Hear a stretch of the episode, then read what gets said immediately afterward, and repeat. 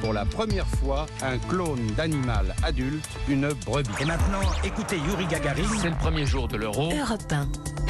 7h24 sur Europe 1, c'est l'heure du jour où votre plongée quotidienne dans la boîte à souvenirs. Bonjour Lord d'Autriche. Bonjour Dimitri, bonjour à tous. Il y a 20 ans pile, le 2 mars 2003, Jacques Chirac se rendait en Algérie. Il est alors le premier président de la République française à se rendre en visite officielle dans le pays depuis l'indépendance en 62.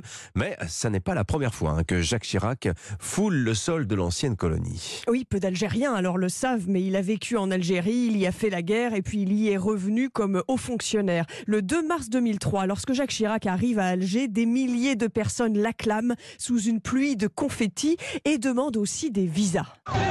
Visa. Le consulat de France reçoit 3000 demandes par jour de ces visas tant convoités. Vive Jacques Chirac, allez-y, pour m'en donner le visa ou l'EDNA.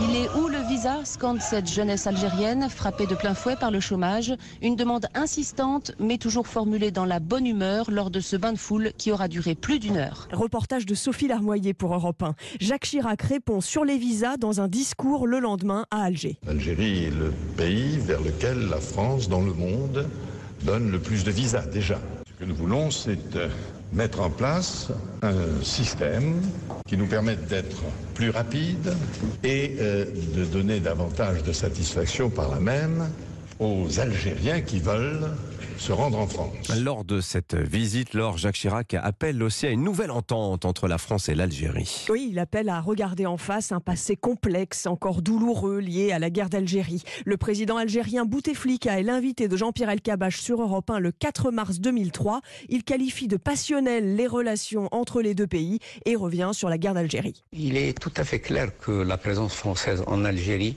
a fait que les Algériens ne sont pas restés ce qu'ils étaient mais ils ne sont pas devenus européens non plus. Nous, nous comprenons très vite, les Français et nous. Euh, nous connaissons leurs astuces et ils connaissent les nôtres. Et lors de cette visite en 2003, Jacques Chirac a aussi promis plus d'enseignants et d'entrepreneurs pour aider au développement économique de l'Algérie. Merci Lord d'Autriche pour ce bain de mémoire grâce aux archives sonores d'Europe.